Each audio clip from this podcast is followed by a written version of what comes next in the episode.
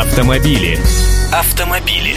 Здравствуйте, я Андрей Гречаник. Давно ли вы мерили давление в шинах? Ах да, недавно в зиму переобувались, чего там еще волноваться. Кстати, интересовались, сколько вам накачали? Вот это вряд ли. Сами шиномонтажники зачастую не знают, какое давление должно быть в шинах вашей машины, потому что это не хухры-мухры, а зависит от рекомендаций автопроизводителя к конкретным типам и размерам шин для каждой конкретной модели. Табличка, как правило, приклеивается в проеме водительской двери.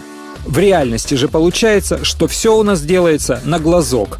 А у них все по-другому. С 1 ноября каждый новый автомобиль для продажи в Евросоюзе должен быть оснащен датчиками давления шин или индикаторами, предупреждающими водителя о падении давления в какой-то шине. Это не ахти какая невидаль, кстати, они даже разных типов бывают. Нет, это, конечно, не приборчики со стрелочками на каждом колесе. Хотя есть действительно вмонтированные в ниппель датчики, но это вчерашний день.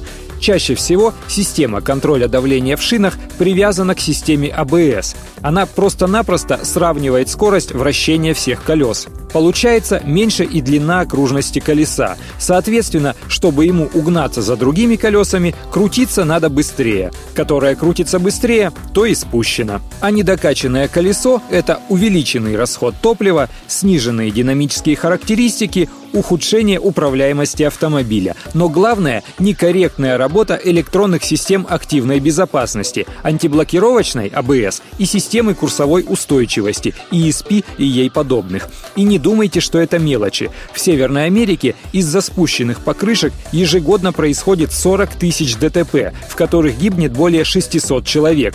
Поэтому в США датчики давления шин стали обязательными аж с 2008 года, а с 2013 года их обяжут ставить на все машины в Японии и Корее. А у нас пока действует старый и, увы, ненадежный способ – пнуть по колесу или измерить не всегда точным манометром насоса. Автомобили. Автомобили.